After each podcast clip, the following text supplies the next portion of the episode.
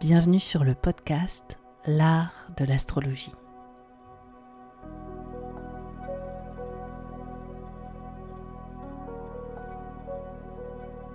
Je me présente, je m'appelle Annabelle Lem, je suis astrologue. Dans ce podcast, j'espère te donner une perspective inspirante sur les cycles que tu traverses pour t'apporter plus de confiance. Je pratique l'astrologie comme un art intuitif qui nous permet de remettre du sens à notre trajectoire. Inclusif et engagé, ce podcast a pour but de te donner une nouvelle vision de l'astrologie pour en faire ton propre outil de création. C'est au travers des horoscopes, des décryptages que j'opère que j'espère te donner des possibilités bien plus lumineuses sur les expériences que tu vis en ce moment. Pour être sûr de ne manquer aucun épisode de l'art de l'astrologie, n'oublie pas de t'abonner sur la plateforme de ton choix, mais aussi de noter ce podcast. Je te souhaite une très bonne écoute. Bonjour à tous, bonjour à toutes. Aujourd'hui, c'est un épisode exceptionnel.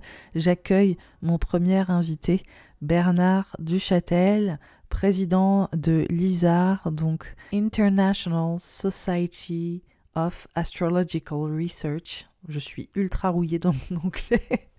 Comme vous pouvez l'entendre, donc la Société internationale de la recherche astrologique qui est une association regroupant euh, des astrologues du monde entier dont je fais partie.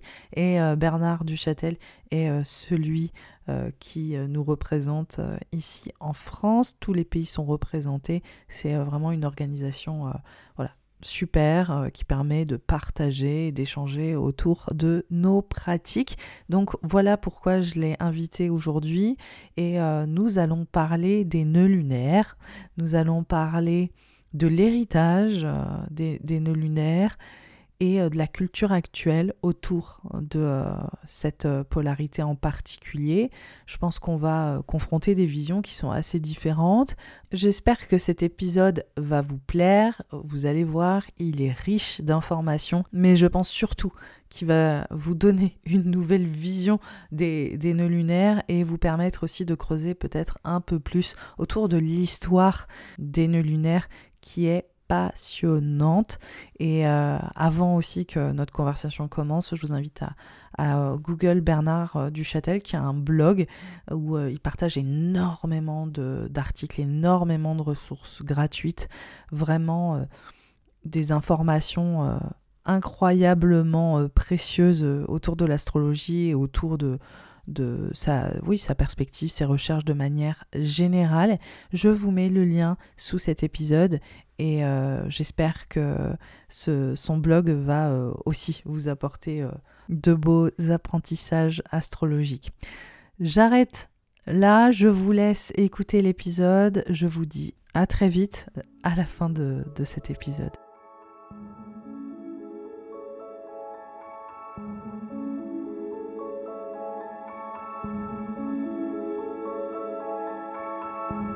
Bonjour. Bonjour Bernard. Bonjour. Comment allez-vous aujourd'hui? Eh bien, euh, je vais mieux depuis que Mercure a cessé de rétrograder, je dirais.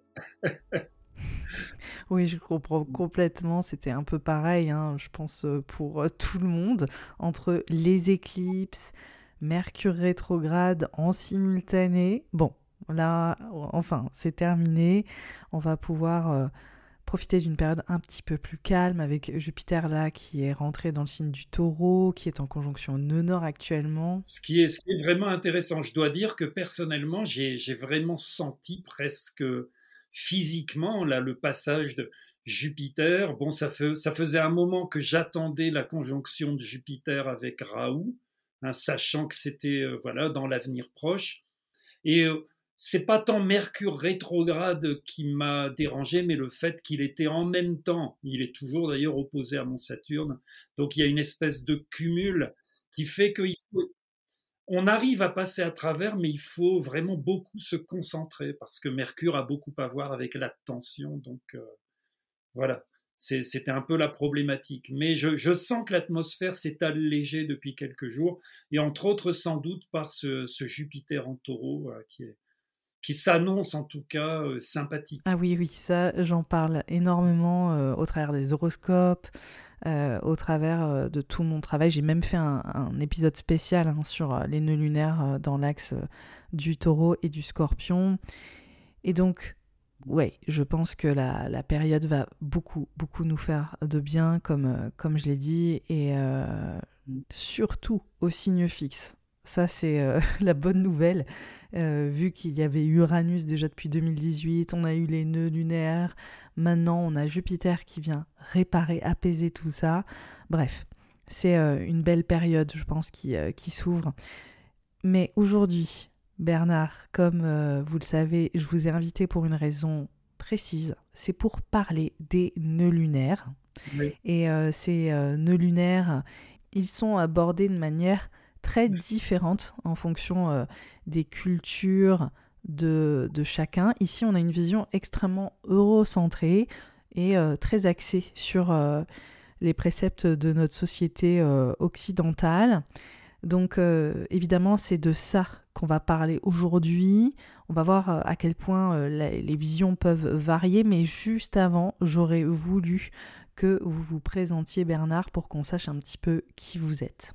Alors euh, voilà, je suis Bernard Duchâtel, je suis aussi assez connu sous le nom de Bernard l'astrologue, tout simplement parce que j'ai j'ai vécu pas mal d'années en Inde, j'ai passé une bonne partie de ma jeunesse en Inde en tant que qu'astrologue itinérant, vagabond. Et donc j'ai été surnommé à l'époque, et euh, beaucoup de gens me connaissent encore comme cela, en tant que, que Bernard l'astrologue.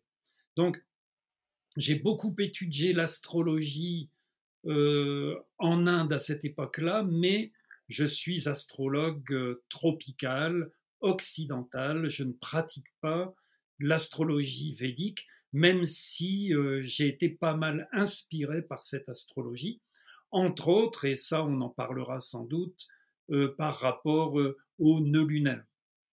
Donc j'ai écrit plusieurs livres, ça fait un certain temps, j'ai publié mon premier ouvrage qui traite des transsaturniennes, c'était en 1984.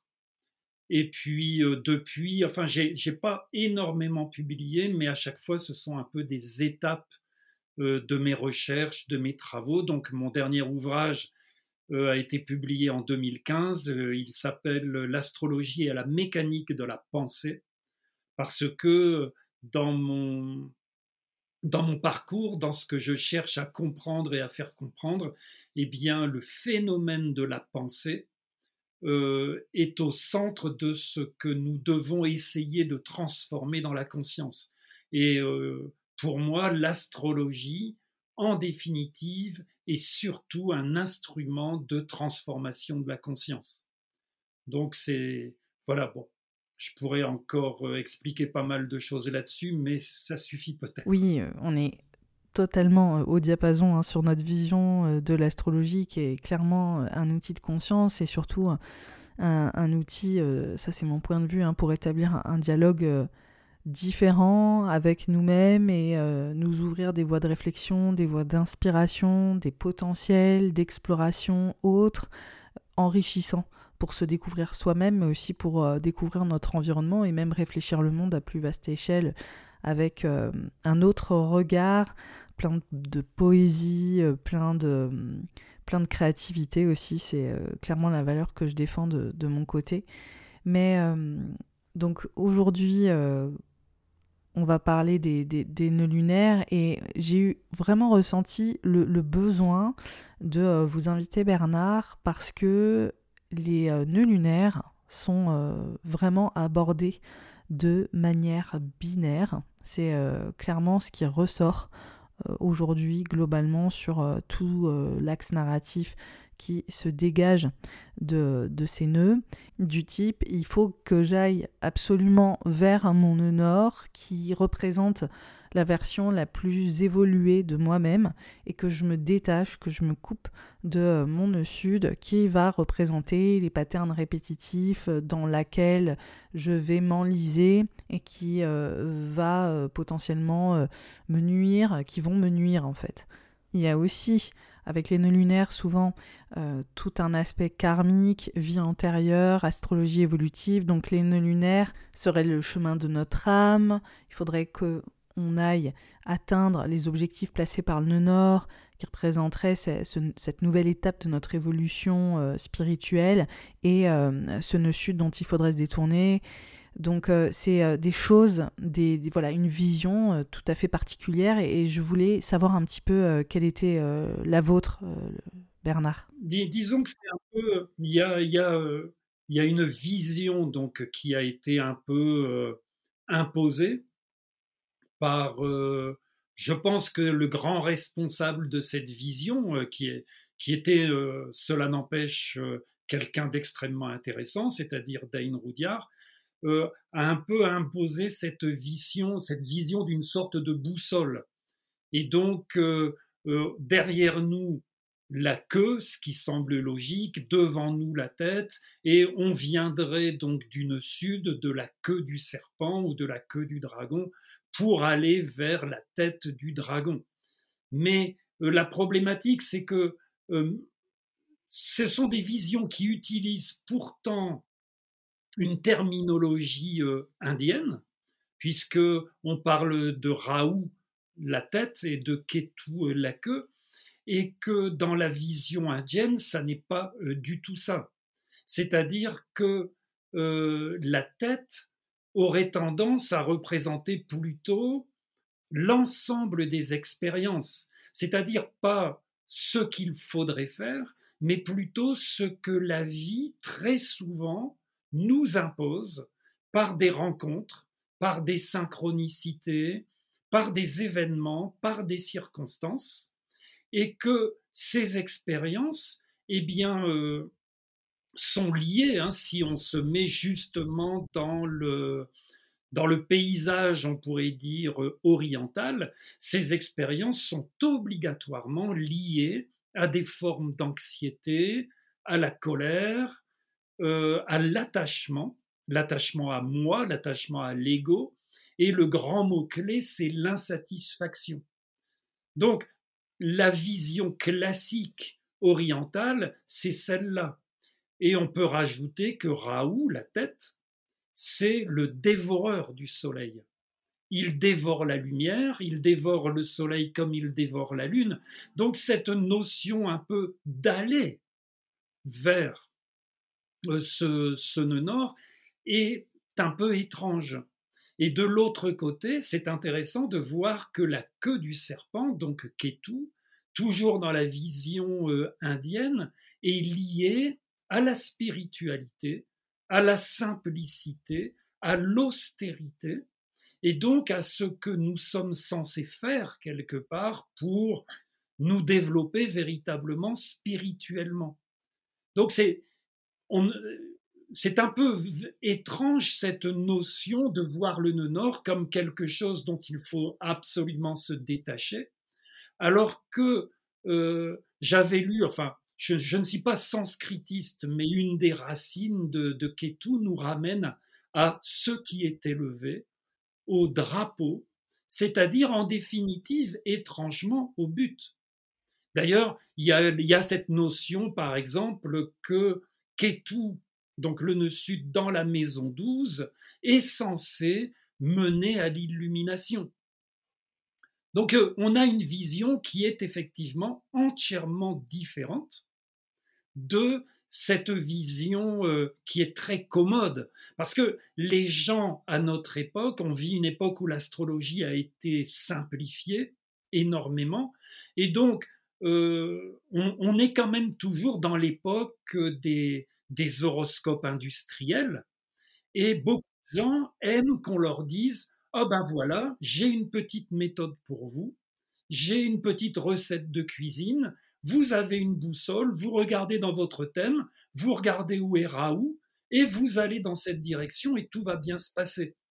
Ce qui est évidemment commode, mais malheureusement tout à fait inexact, et je dirais même euh, en quelque sorte dangereux. Parce que ça voudrait dire justement aller vers le lieu qui représente le plus l'insatisfaction. Donc, euh, bon, le terrain rapidement, là, euh, on se retrouve avec quand même des visions extrêmement différentes euh, de toute façon.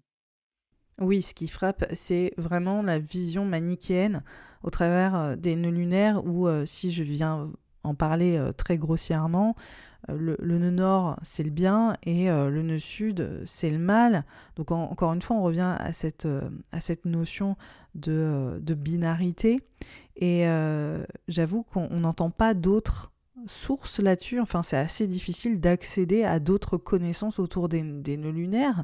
C'est clairement ce qui vient prévaloir. Et honnêtement, c'est ce qui m'a dérangé parce que, à titre personnel, j'ai été euh, confrontée à, ces, euh, préceptes depuis le début. Hein. je pense comme beaucoup de personnes qui s'interrogent, enfin qui s'intéressent et qui euh, font l'apprentissage de l'astrologie, et les professionnels qui m'écoutent aussi.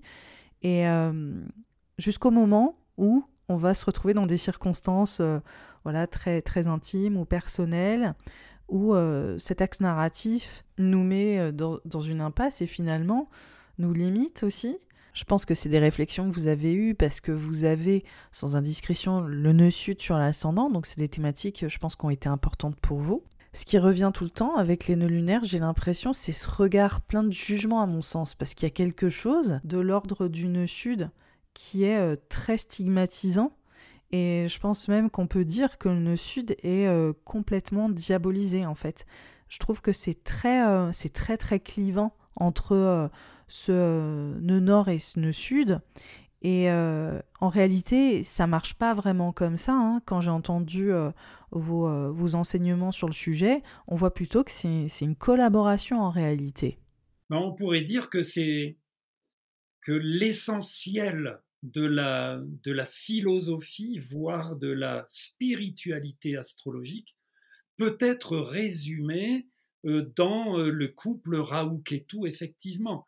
D'ailleurs, on retrouve hein, que, nous disent au départ les hindous comme les bouddhistes, hein, qui sont quand même les principaux représentants donc de cette philosophie orientale, c'est que euh, nous vivons euh, des expériences qui sont dues au désir, qui sont dues à l'avidité, euh, qui créent pas mal de souffrance et que cette souffrance est liée à l'attachement au moi, à l'ego, et que il faut nous détacher de ces expériences, de cet ego, pour nous épanouir spirituellement. Et en fait, voilà, euh, tout ce qui est attachement et poursuite des expériences dans ce qu'ils appellent le samsara, eh bien, est représenté par Raoult, qui n'est pas le mal, donc, qui est juste notre désir d'expérience et entre autres très lié à l'avidité. Et euh, tout ce qui va chercher à nous détacher, eh bien, passe par Ketu, donc par le nœud lunaire sud, euh, qui représente effectivement euh, l'austérité, la simplicité. Puis, c'est intéressant parce que vous parlez de, mon thème. Moi, si j'ai commencé à m'intéresser très sérieusement, enfin, il y a eu des étapes, hein, mais je me suis toujours intéressé au nœud lunaire depuis depuis mes tout débuts d'astrologue, mais je n'avais pas tout à fait compris la dimension de Ketu. Hein, c'est en cherchant petit à petit que, que j'ai réussi à trouver, et entre autres parce que j'ai... En fait, c'est vrai que j'ai Ketu à l'ascendant, mais j'ai surtout Ketu conjoint à Uranus. Et donc, beaucoup de choses dans mon existence je pensais que c'était principalement Uranus. Donc je mettais tout sur le dos d'Uranus et il m'a fallu longtemps pour comprendre qu'une bonne partie que je mettais sur le dos d'Uranus venait de Ketu. Euh, je racontais ça à des amis astrologues il n'y a pas très longtemps, euh, dans un colloque. Euh, j'ai un double astrologique, à peu de choses près. ça se joue à une journée ou quelque chose comme ça, moins de 24 heures, 20 heures, je crois. Et mon double astrologique, il est très célèbre. Il s'appelle euh, Recep Erdogan. C'est le président turc. D'accord? Donc, c'est toujours intéressant, d'accord, parce que on a presque le même thème astral, presque, mais avec des différences fondamentales. Et une des différences fondamentales, enfin il y en a deux, il y a le fait que lui, sa lune est conjointe à Mars, exactement sur son Mars, ce qui peut expliquer certaines choses dans son existence, mais ce qui me frappe, c'est que lui, il est inversement à moi, il a Raoult à l'ascendant. Et euh, Raoult, que l'on hein, c'est un exemple qui pour moi est frappant parce que on peut pas juste raisonner sur de la théorie ou de la mythologie. On doit raisonner sur des exemples marquants. Et c'est quelqu'un avec Raoult à l'ascendant qui s'est fait construire, tout le monde le sait, hein, c'est euh, ce ne sont pas des fake news. Il a un palais de 1000 pièces. Il a un palais de 1000 pièces. Moi, personnellement, euh, je vis dans un studio. Mais c'est un choix. C'est un choix. Nous avons nos choix. J'ai Ketou à l'ascendant. Euh, je suis, on va dire, assez austère de nature. Et, c'est, et justement, c'est quelque chose que j'ai fini par comprendre que c'était pas Uranus à l'ascendant qui m'avait rendu comme ça, mais que c'était vraiment Ketu à l'ascendant.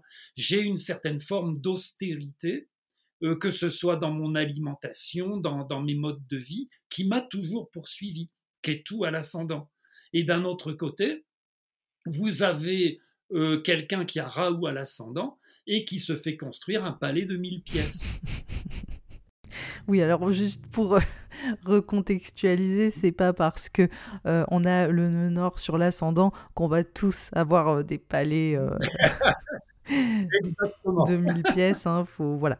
C'est, c'est pas aussi simple que ça. Le thème fait partie d'un écosystème à, part entière. Mais euh, du coup, pour réexpliquer ce que vous venez euh, d'évoquer, euh, Bernard, le nœud nord, il va toucher à tout ce qui est de l'ordre du concret, de la matérialisation, du tangible. Il va nous permettre d'amplifier vraiment de manière palpable les thématiques euh, qu'il met en avant au travers du signe, au travers de la maison astrologique. Et le nœud sud, lui, il a plus attrait à tout ce qui est de l'ordre de l'intuitif, du sensible. Il vient euh, spiritualiser euh, quelque part l'espace où il est. Je ne sais pas si c'est un mot à part entière, mais voilà, je l'utilise, on, on m'aura compris. Donc, il vient apporter cette dimension beaucoup plus aussi même onirique, créative, sensible, enfin voilà. En fait, on peut décrire le nœud sud par euh, un dialogue avec les mondes subtils quelque part. On pourrait le définir comme ça. Ce qui, euh, ce qui ressort aussi, c'est que chaque nœud a autant un impact qui est gratifiant qu'un impact qui est plus complexe, comme à peu près tout dans l'astrologie. Je veux dire, il n'y a pas ce côté nœud nord, c'est génial, et euh, nœud sud, c'est, euh, ça vient euh, diminuer, ça vient affaiblir nécessairement. C'est plus compliqué que ça. Chaque nœud peut apporter voilà des manifestations différentes. Donc ça, c'est aussi des choses qu'il faut absolument rappeler. Et aussi, ce qui compte pour moi, c'est la notion de déconstruire ce clivage en fait entre une possibilité alignée et une possibilité désalignée euh, des placements astrologiques et de sous-entendre le fait que voilà si euh, on vit euh, tel placement astrologique de telle manière c'est qu'on n'est pas aligné dans notre vie personnelle. Voilà comme si on avait une certaine forme de responsabilité sur la totalité des, des manifestations astrologiques. Oui et puis parce qu'il y a, quand même une matérialisation aussi avec Ketu. Avec, avec les deux, parce que il y a une relation, enfin, j'ai essayé de théoriser un peu cela. Le soleil, par exemple, euh, peut représenter la conscience euh, dans, son ensemble. Et la lune, la manifestation. Hein, c'est une des visions qu'on peut avoir si on cherche à, faire une sorte de cosmogonie astrologique. Et euh, les nœuds lunaires sont très liés euh, au monde matériel. C'est-à-dire que c'est le lien le plus évident qu'on arrive à trouver entre la matière et le psychisme. D'où le fait que dans les synastries, donc dans les comparaisons de thèmes, ou dans les synchronicités, hein, je fais beaucoup de thèmes astro de synchronicité, eh bien, on retrouve les nœuds lunaires euh, souvent très puissamment marqués. Et ensuite, il est vrai que les nœuds lunaires, eh bien, c'est comme, comme Ketu, par exemple, c'est, il peut être très saturnien. Parce que il pousse au détachement, il pousse à l'austérité, mais il peut y avoir des exagérations. Ketu peut porter à certaines compulsions. Ketu peut aussi être lié, ça je l'ai beaucoup vu, à l'expérience de la douleur physique. C'est pour cela d'ailleurs que quand on a une, une vue superficielle des nœuds lunaires, eh bien, on peut avoir tendance à penser que Raoult, donc la tête, est plutôt favorable, plutôt bénéfique, alors que Ketu serait plutôt défavorable. Mais c'est parce que, et ça, ça se prouve énormément, et c'est un peu ce que disent les hindous de toute façon, euh, Raoult est favorable matériellement, il grossit les choses, il l'amplifie, il apporte des opportunités, mais il est défavorable spirituellement, parce qu'il attache à l'ego. Et inversement, Ketu, il est souvent défavorable matériellement, parce qu'il pousse à l'austérité, il pousse à la simplicité, il pousse au détachement.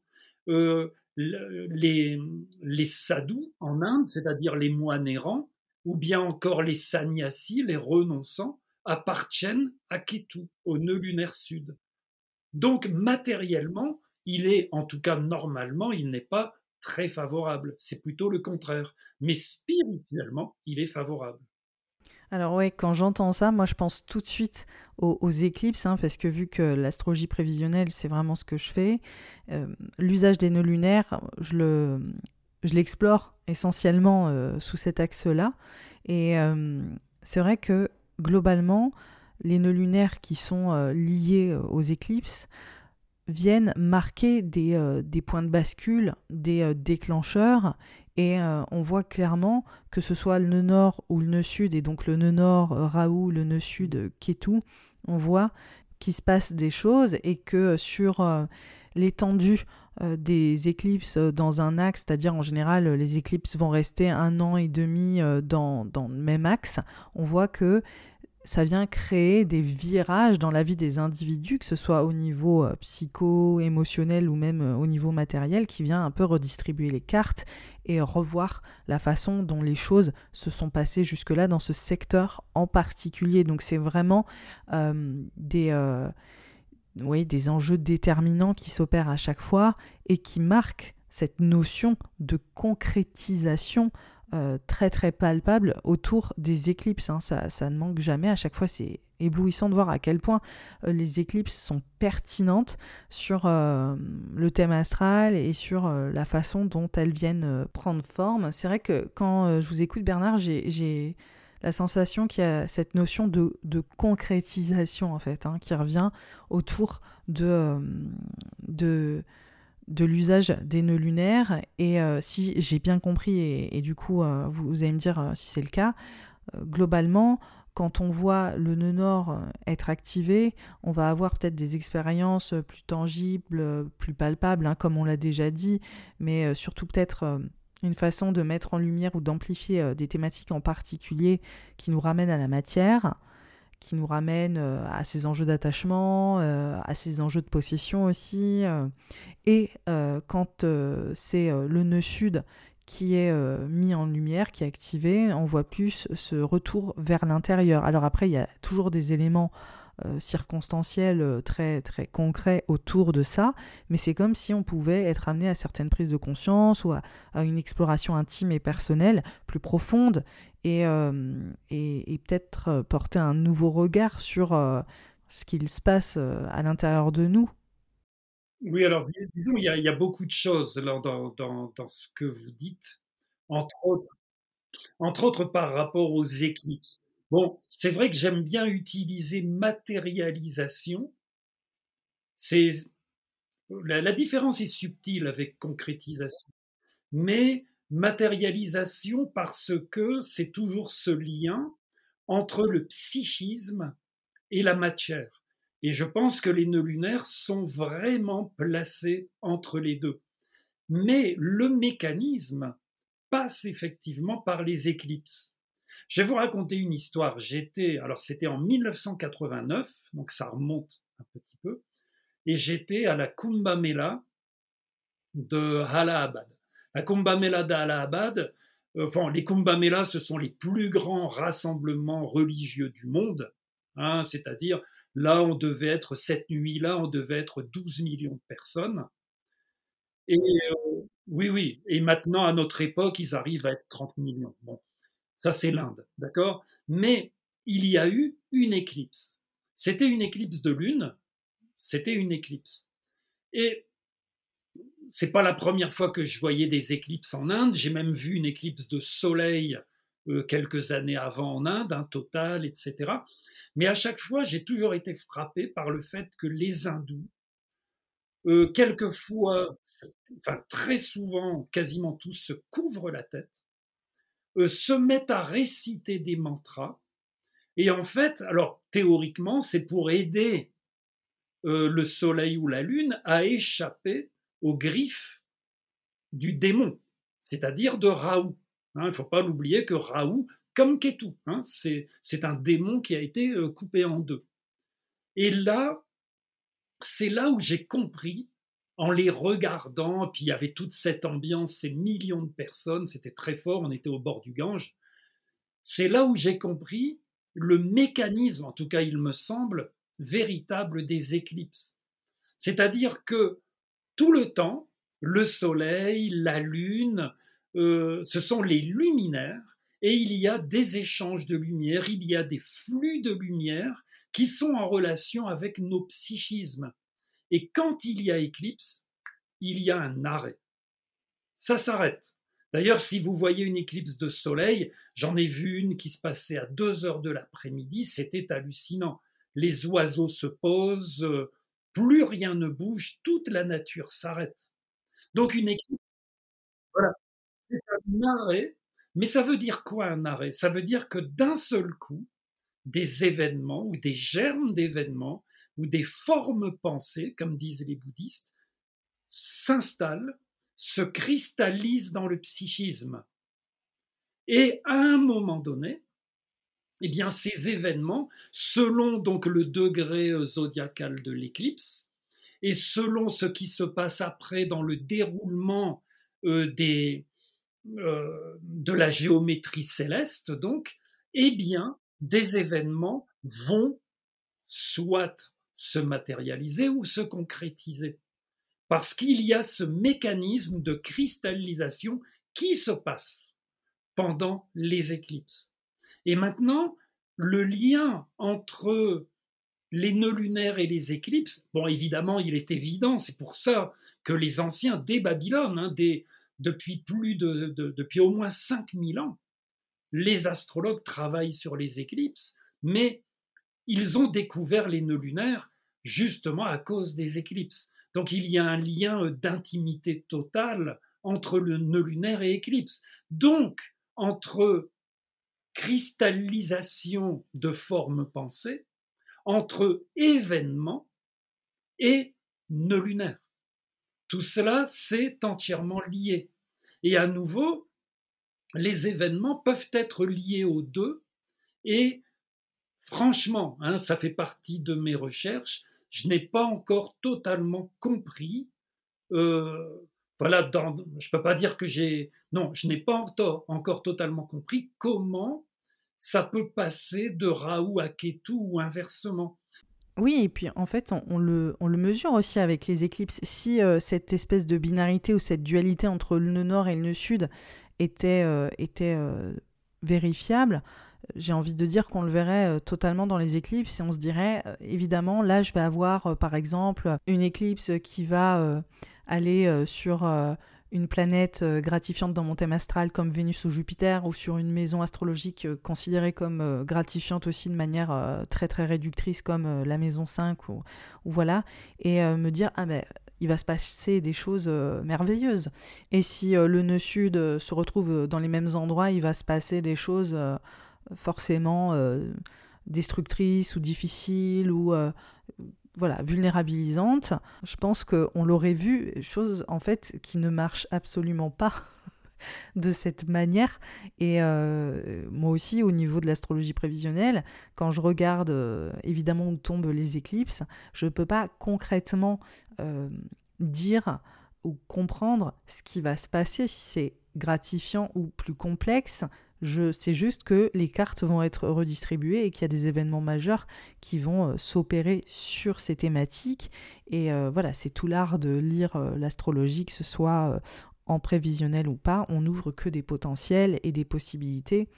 Euh, et, et, voilà, il n'y a pas cette binarité de le nœud nord est à tel endroit, donc ça va être génial, et le nœud sud va, est à tel endroit, et donc ça va être la catastrophe pour toi, ou euh, c'est des choses où tu vas être confronté à euh, des situations ou des contextes qui vont être particulièrement déstabilisants. Des fois, c'est totalement l'inverse, et avec les éclipses, en l'occurrence, vu que c'est des moments dans l'année qui sont très très ciblés, on peut, on peut voir que c'est nettement euh, plus compliqué que ça. Ça me fait penser que ces deux dernières années, on a globalement le nœud nord euh, qui est dans le signe du taureau, et euh, on voit bien à quel point les thématiques du taureau ont été mises en avant dans, dans une dimension particulièrement gratifiante avec des vraies prises de conscience, une amplification sur toute la dimension euh, environnementale, mais aussi euh, toute euh, la nouvelle économie qui est mise en avant. Mais il y a aussi cette notion de crise, il y a aussi cette notion d'avidité autour de l'économie, autour des grandes fortunes qui continuent de s'enrichir, alors que on est en pleine crise économique et on voit en fait cette ambivalence hyper forte avec un nord qui est censé entre guillemets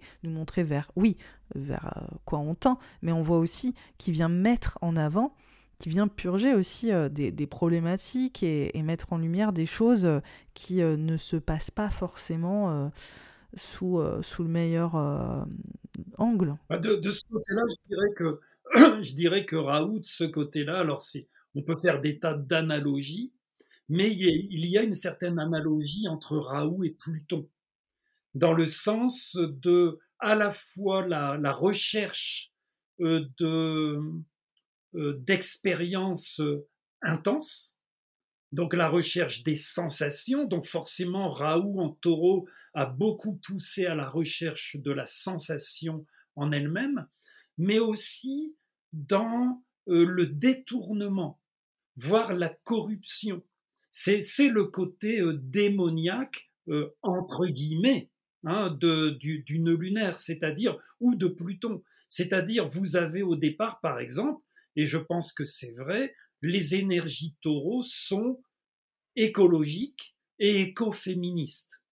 Donc, très bien, et il y a eu du développement de l'écologie et de l'écoféminisme. Mais derrière, et derrière, il y a euh, le blanchiment Hein, qui va passer par ah regardez nous sommes écologiques donc blanchiment euh, des, des multinationales etc et le greenwashing il est extrêmement justement euh, Raoult en taureau.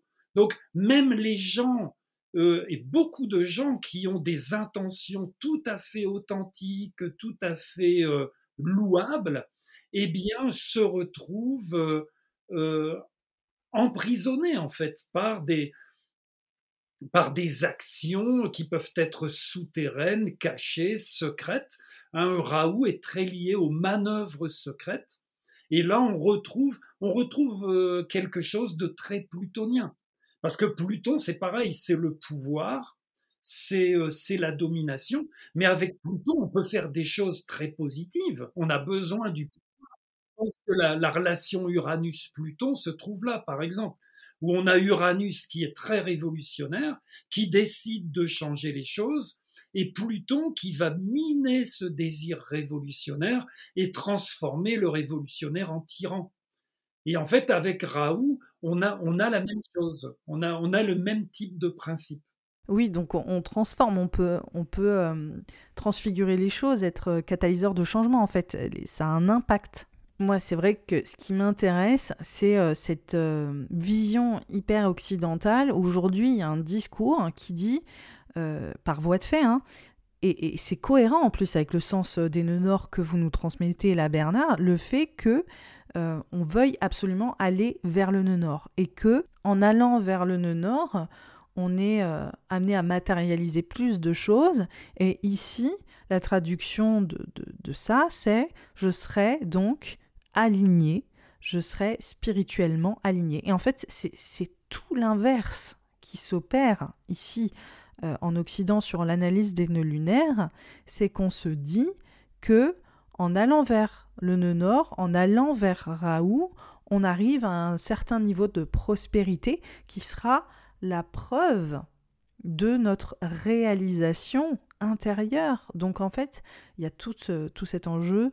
autour de la théologie de la prospérité. Hein. Il y a un mot pour ça, euh, et c'est euh, le fait de euh, d'associer richesse et abondance matérielle à une élévation spirituelle, sensible, et entre guillemets d'avoir été choisi choisi par, euh, voilà, peu importe ce en quoi on croit, mais en tout cas de, recevoir parce qu'on mérite de recevoir. Et donc euh, je trouve ça assez euh, problématique, mais évidemment, mais je trouve ça aussi super révélateur de la société dans laquelle on vit. Donc dans cette obsession d'aller accomplir Raoult, ça cache aussi vraiment les fondements de notre culture occidentale. Oui, oui, c'est une vision matérialiste c'est une vision matérialiste, euh, tout, simplement, une vision matérialiste de l'existence. Et qui est, euh, on sait que d'un certain côté, c'est lié au protestantisme, hein, qui a changé quand même beaucoup, euh, bah, les, les, les, qui a permis hein, l'essor du capitalisme. Hein. je crois que c'est Max Weber, je crois, qui a écrit un, un ouvrage là-dessus. Mais avec Raoult, cette poursuite de Raoult, c'est une poursuite matérialiste.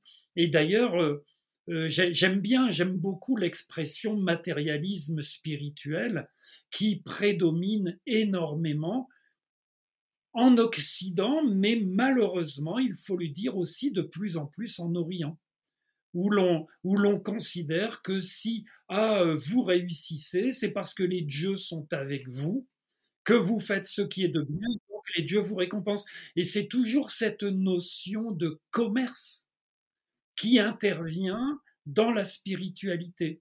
J'offre quelque chose, je fais quelque chose euh, et euh, je suis récompensé par quelque chose de matériel.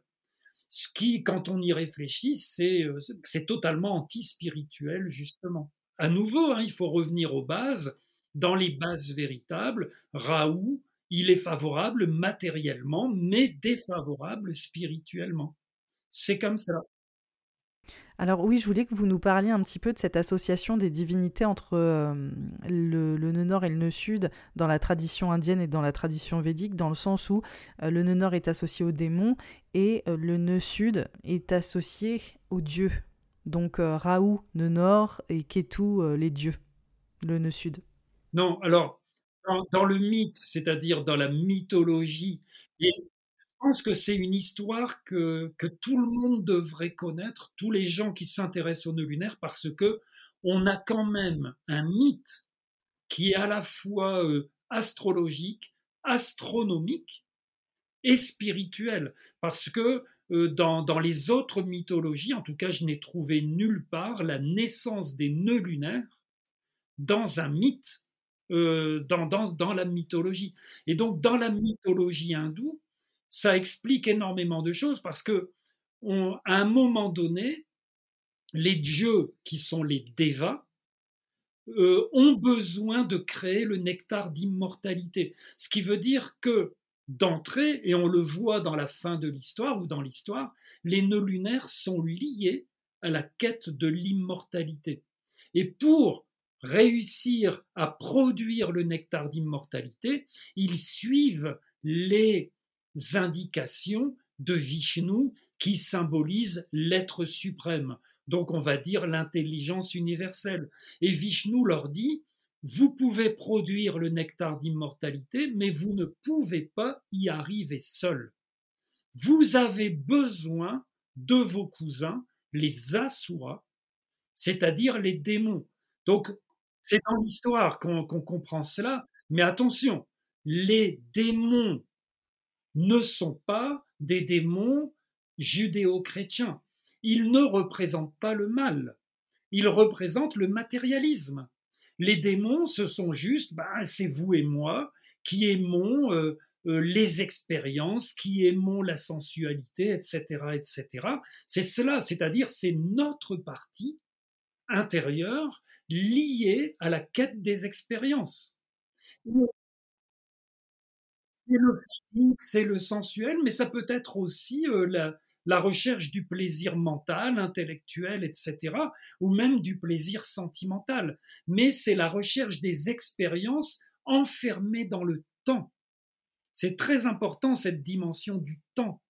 Et les dieux représentent cette partie de nous-mêmes qui se dit oui, mais il y a peut-être quelque chose de plus à la vie que la recherche des expériences, que la sensualité, que le plaisir, etc.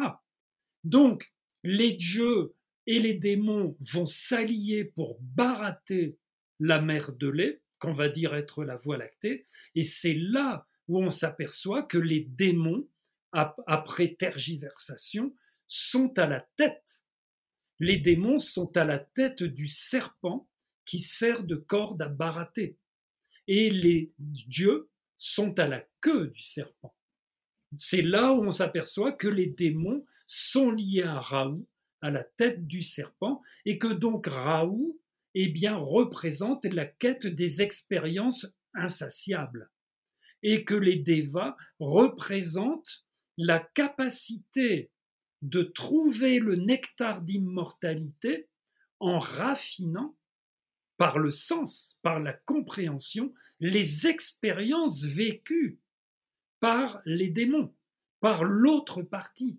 C'est là où il y a ce c'est là où il y a le lien extraordinaire entre Raoult et Ketou. On ne peut pas se passer des expériences de Raoult, ce sont des expériences obligatoires, mais c'est à nous de d'en tirer le sens. Et le sens va nous permettre, donc le sens qui est notre partie qui cherche le sens, c'est celle qui est liée à Ketu, à la queue, et cette partie-là va créer le nectar d'immortalité que l'on peut traduire par illumination, réalisation de soi, etc. C'est là où l'on voit que dans la naissance des nœuds lunaires, eh bien, nous avons toute une cosmogonie astrologique.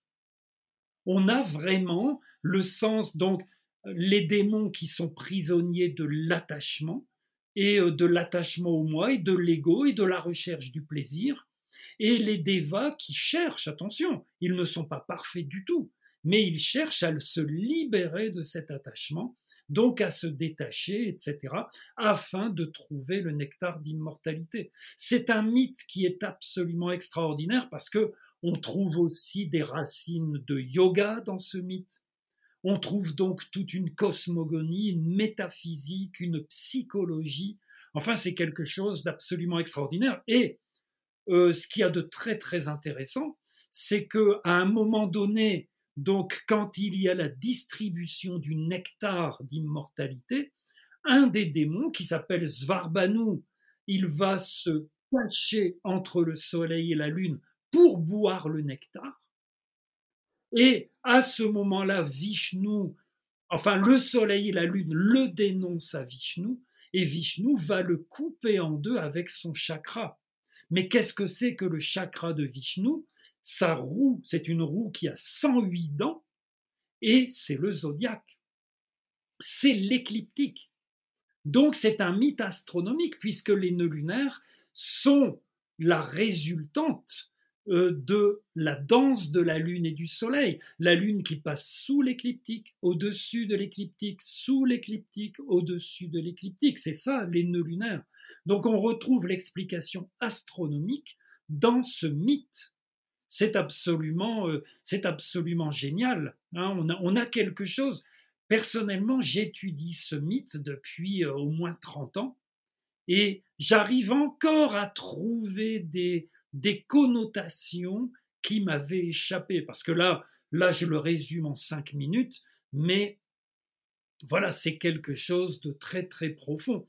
Là aussi, hein, je l'ai traduit de deux ouvrages différents je l'ai traduit du Ramayana et je l'ai traduit euh, du Bhagavad euh, sur mon blog. Donc le mythe, il est décrit euh, en français sur mon blog pour les, les gens que ça peut intéresser. Ça s'appelle Les nœuds lunaires et le nectar d'immortalité. D'accord, très bien. Je vais mettre l'article en lien de cet épisode et voilà, vous pouvez chercher sur Google, mais je vous le mettrai quand même en lien de l'épisode.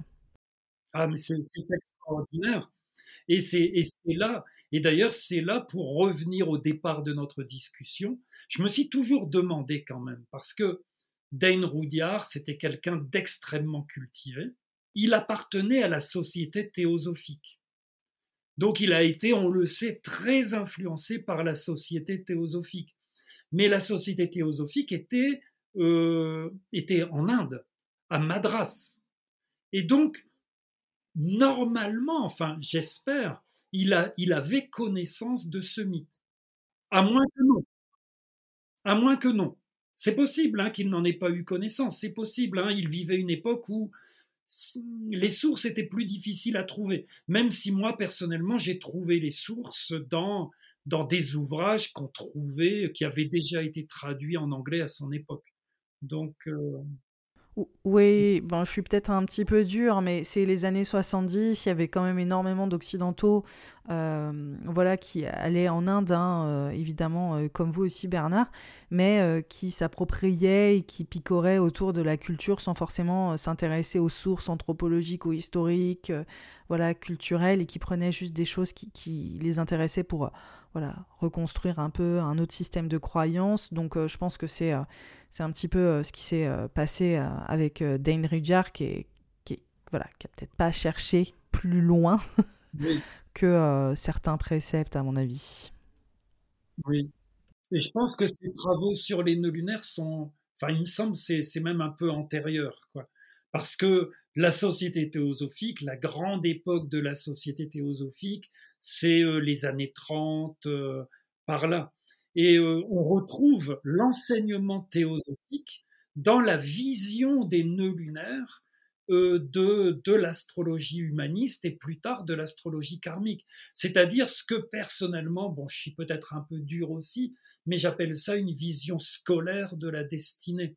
C'est-à-dire, on vous dit, voilà, euh, vous avez des vies, alors vous êtes né avec votre vie actuelle et euh, vous avez, euh, vous devez graduer, hein, vous devez passer à, passer à l'étape suivante, mais il faut d'abord que vous remplissiez votre contrat pour cette vie. Et ce contrat, il est marqué par Raoult, D'accord? Et si vous n'y arrivez pas, eh bien, Ketu va vous tomber dessus dans votre vie euh, suivante et il va falloir recommencer. Et quand vous aurez réussi à, résoudre ces problèmes psycho-émotifs, eh bien, vous passez dans la classe suivante jusqu'à évidemment, à un moment donné, éventuellement, euh, avoir votre diplôme d'illuminé, quoi. C'est, c'est, une vision euh, je ne sais pas, euh, qui pour moi est extrêmement simpliste de la spiritualité. Très, très simpliste. Oui, il y a quelque chose à laquelle euh, je suis très, mmh. très euh, attentive au niveau de la spiritualité et qui correspond totalement à ce que vous dites. Avec la société théosophique, c'est la notion de performance, de prouver en fait qu'on est digne, de, de montrer qu'on est capable et de représenter aussi un, un, idéal. Donc il y a vraiment voilà, avec le nœud nord, je pense qu'on est à la quintessence de, cette dynamique qui est euh, très particulière et je pense euh, à laquelle euh, on devrait se détacher parce que voilà, on le sait, c'est quand même nettement plus complexe. Et d'ailleurs, en regardant vos, travaux autour des nœuds lunaires, il y a quelque chose qui m'a frappé. Je l'avais entendu un million de fois évidemment, mais la, ce clivage en fait entre le nord et le sud il est, en fait, il m'est apparu comme super violent, quoi. Encore une fois, il y a cette notion du Nord qui est euh, évolué et euh, du Sud qui est sous-développé ou qui nous amène à nous sous-développer quelque part. Enfin, et, euh, et, et, finalement, je pense que c'est une vision aussi du monde qui porte beaucoup plus loin que l'astrologie ou, ou, la spiritualité en tant que telle. Je pense que c'est aussi, bah, comme d'habitude, la source de la culture dans laquelle on vit, en fait, euh, à l'heure actuelle. Mais alors attention, attention, euh, en défense malgré tout de Roudiard, parce que j'ai cherché beaucoup à comprendre cette dichotomie, effectivement, nord-sud, on la retrouve également en Inde. ce qui est normal parce que nous vivons dans l'hémisphère nord.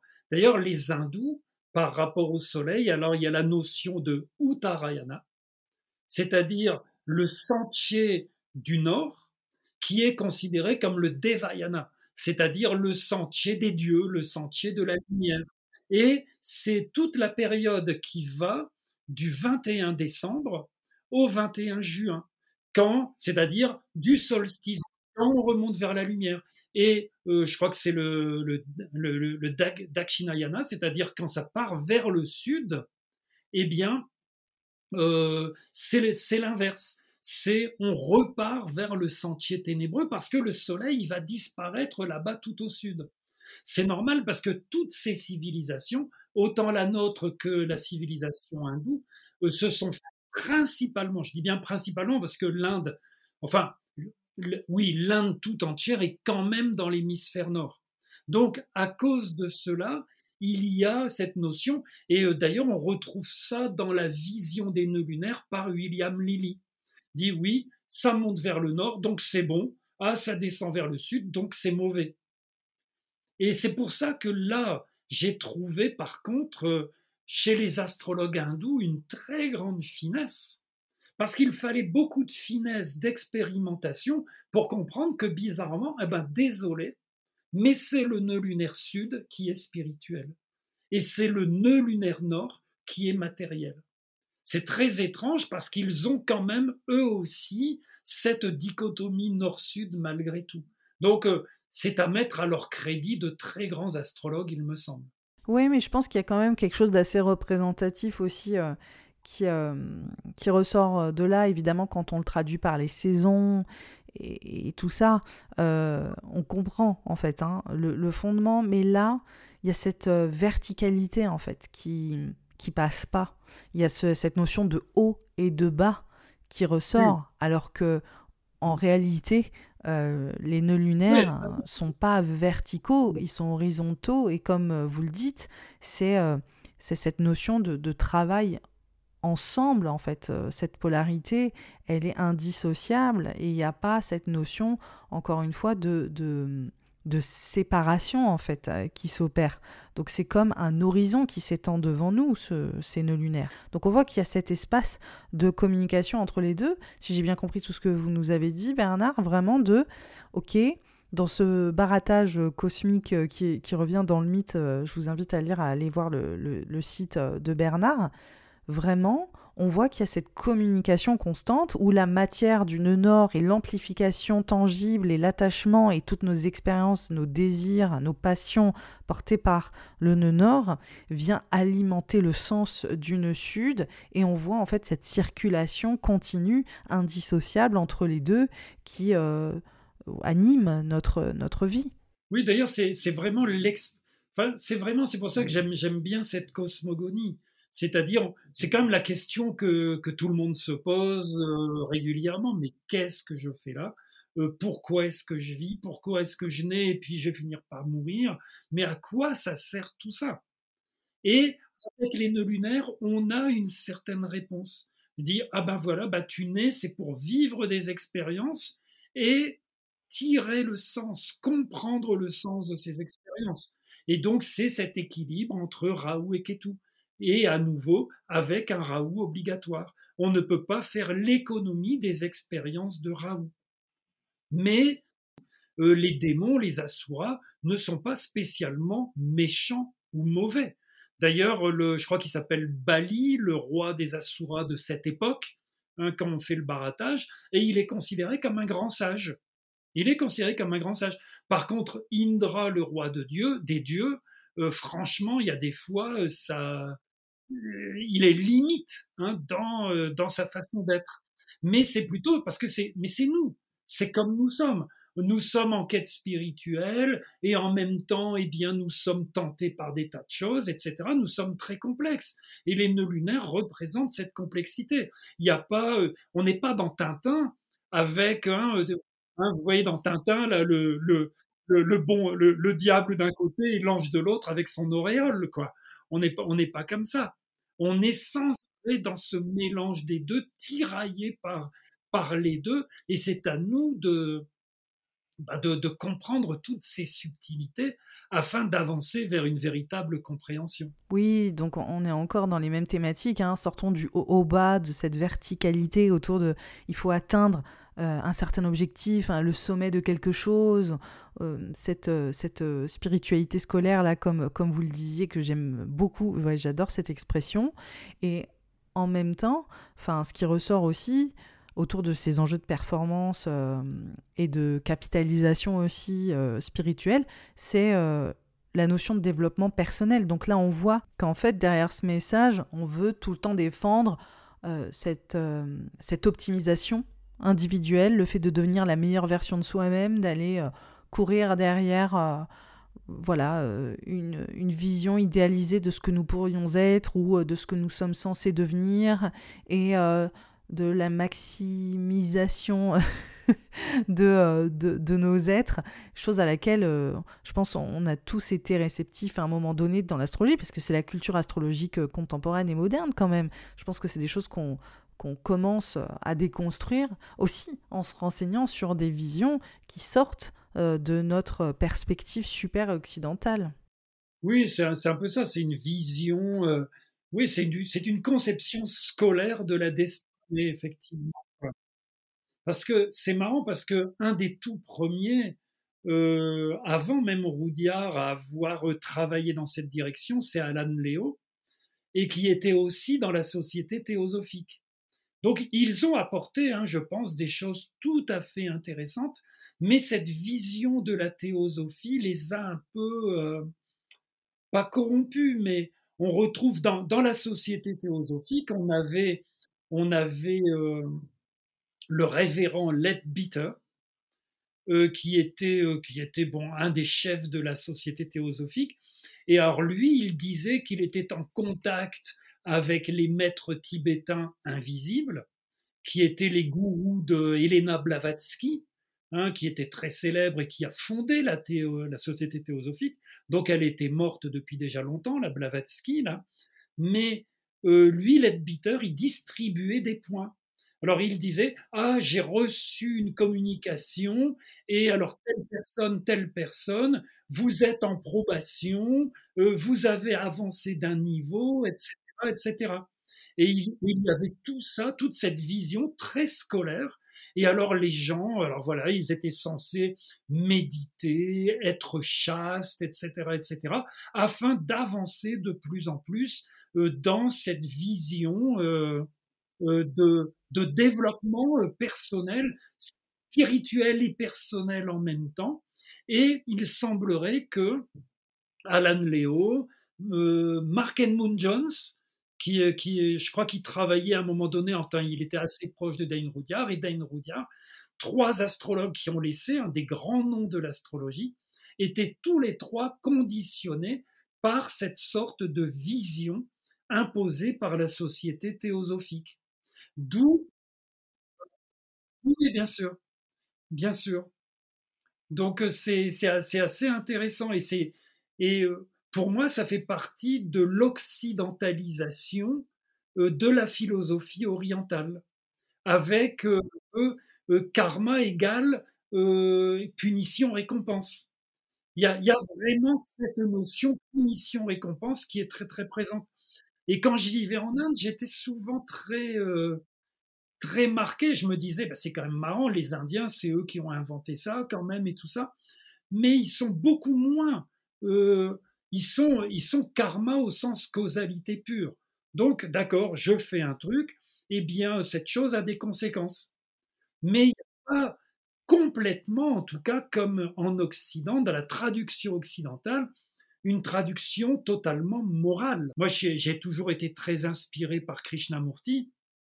Et euh, Krishnamurti, quand il parle de l'attachement et du détachement, il dit, bon, donc pour moi l'attachement c'est Raoult évidemment, il dit, euh, vous ne pouvez pas décider consciemment de vous détacher, c'est-à-dire d'aller vers Ketu. Ce que vous pouvez faire, c'est comprendre la mécanique de l'attachement, donc comprendre Raoult, donc comprendre le sens des expériences, afin de déboucher sur Ketu, qui est le sens lui-même des expériences. Donc on a, c'est comme ça, hein, c'est cette dynamique qui fonctionne. Vivre les expériences sans arrêt et sans arrêt être dans la compréhension du sens des expériences. Oui, donc c'est vraiment magnifique en fait comme, comme vision autour des nœuds lunaires, parce que déjà ça remet énormément d'harmonie en nous. On ne vient pas désaimer une partie de nous-mêmes, en l'occurrence le nœud sud, et on peut comprendre aussi comment mieux vivre notre nœud nord, parce que en remettant de la conscience sur cette notion de sens, euh, ces fondations euh, émotionnelles, sensibles, intangibles, voilà, tout ce qui vient nous nourrir en fait de l'intérieur avec le nœud sud, c'est euh, quelque part ce qui vient nourrir, c'est les racines hein, un peu encore une fois de, la matérialisation et du tangible et de la concrétisation de ce que porte le nœud nord. Et donc si on oublie ce sens pour matérialiser ou pour concrétiser voilà les choses dans notre vie, euh, on est comme un, un arbre euh, déraciné, quoi. Enfin, je vois pas d'autres euh, analogies. Mais c'est une très très belle vision et je trouve que ça, ça crée une réconciliation intérieure.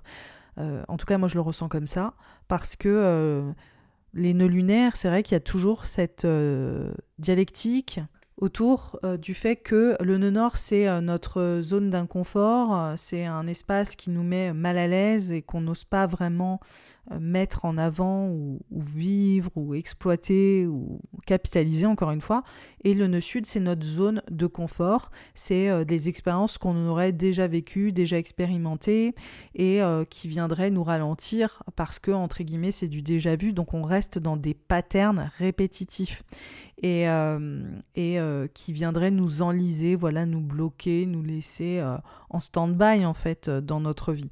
Donc la plupart des astrologues, et c'est enfin, normal, hein, j'ai pu tenir ce discours aussi parce que c'est la culture globale autour de, l'astrologie qui... autour des nœuds lunaires qui s'est quand même détaché du mythe initial et qui s'est détaché, je pense, de certaines sources historiques, vient défendre cette idée que je pense euh, il est important vraiment de, déconstruire ou en tout cas de porter un regard beaucoup plus euh, nuancé. Oui, oui. Bah après, c'est ça, c'est toute cette notion, bon, oui, euh, je ne sais pas, cette drôle de notion que le nœud sud serait une sorte de zone de confort. oui, c'est assez. je pense qu'il y a, il y a sans doute des liens euh, là, j'en parlais sur un forum il n'y a pas longtemps parce que euh, Samuel, Samuel Jan Gutenberg, là, je vous avais envoyé un peu son, lien, je crois. Euh, lui, alors lui, il a connu Dain Roudiard. Il a, il l'a connu, il a travaillé avec lui et tout. Donc il a cette vision évidemment des nœuds lunaires. Mais il n'y a pas très longtemps, il a mis tout un lien très intéressant sur le, par rapport au livre du, de Yogananda, autobiographie d'un yogi, et euh, où le gourou de Yogananda, Sri Yukteswar, parle d'astrologie, etc. Donc c'est pas mal intéressant. D'ailleurs, il, y a des belles références. Et, euh, et moi, j'ai commenté parce que justement, tout à fait étrangement, eh bien, euh, je me suis retrouvé, j'ai été initié au Kriya Yoga donc là, c'était, ça devait être en 79, je crois, euh, à Katmandou, et avec Ketu, qui transitait exactement sur mon Mercure en neuf. Mais alors vraiment euh, au degré près. Et ça peut être lu de tas de façons différentes, parce que euh, lui, j'ai été initié par par un vieux gourou qui s'appelait Ganesh Baba, qui avait, moi, il m'a dit à l'époque qu'il avait 94 ans. Il était vraiment, voilà, euh, il, était, très drôle, je dois dire. Et il me disait, oui, euh, tu es un extra-cérébral nostalgique, euh, c'est ton passé de yogi dans une vie antérieure qui t'a ramené ici. Et voilà. Et donc Ketu sur Ketu effectivement sur euh, sur mon Mercure en neuvième maison. Mais en fait, pour moi, mon Mercure en neuvième maison, c'est l'essentiel de ma vie présente. C'est pas mon passé. C'est ce que c'est. Je, j'écris, hein, j'écris, je cherche, j'interprète. Enfin, mon Mercure en neuf, c'est une place. Enfin, c'est un. Voilà, c'est quelque chose de très spécial dans cette relation. Donc, on peut se dire ah oui, tiens, il avait peut-être raison, pourquoi pas Mais en définitive, euh, la relation par rapport euh, à une vie au passé, et dont il faudrait se couper, c'est quasiment le contraire. C'est plutôt même euh, peut-être des richesses qui ont été amenées et qu'il faut actualiser dans le cadre des expériences présentes. Donc on voit là aussi que c'est beaucoup plus subtil, beaucoup plus mélangé. Oui, donc en fait, en suivant ce principe-là, le passage du nœud sud sur euh, le, votre Mercure natal, selon les enseignements de, voilà, de, ce guide spirituel indien, c'était plutôt quelque chose de gratifiant qui venait débloquer des capacités ou, des, euh, ou une sensibilité euh, mercurienne, voilà. Oui, d'une certaine façon. Positive dans votre vie. Parce qu'il y aurait. Et après, attention, hein, pour moi, j'aime bien être très très méfiant sur ces choses-là, mais si l'on accepte le cadre des vies antérieures, eh bien, je me retrouve avec, avec Ketu, donc qui est soi-disant la bonne, soi-disant euh, le nœud lunaire euh, confortable, etc. Bon, euh, je suis là-bas pour plusieurs années, à des milliers de kilomètres de chez moi, à une époque où il n'y avait pas de téléphone, pas d'internet, rien du tout. J'étais pas spécialement dans une zone de confort. Et euh, je me retrouve en plus à vivre des expériences très, très déstabilisantes en définitive, très fortes, très riches. Donc pour moi, c'était plutôt l'aventure, beaucoup plus l'aventure et l'apprentissage que me reposer sur des choses déjà faites. Quoi. Donc c'est c'est. Ah oui, ouais, mais je suis complètement d'accord. Hein. Objectivement, euh, c'est pareil pour moi. Mon nœud sud en 4, euh, c'était très loin d'être euh, une zone de confort ou un espace de facilité.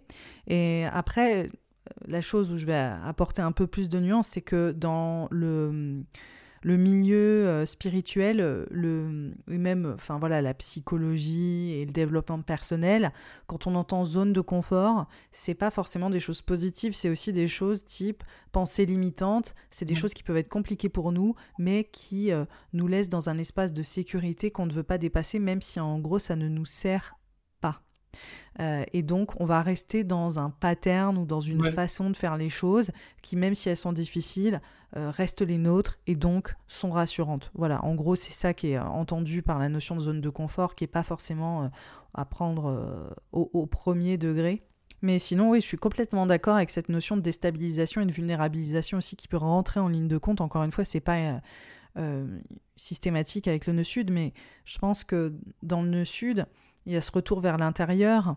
Et après, quelles sont les circonstances de ce retour vers l'intérieur ou de cette sensibilité exacerbée ou euh, de euh, cette réceptivité aussi, de cette notion euh, extrêmement spirituelle?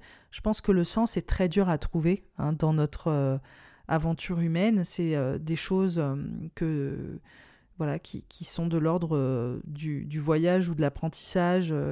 C'est un chemin en fait de, de, trouver du sens et de, de s'éveiller à, de nouvelles perspectives. Donc en général, je trouve que euh, la quête de sens évoquée par Ketou et donc euh, par, par le nœud sud est loin d'être euh, une promenade de santé.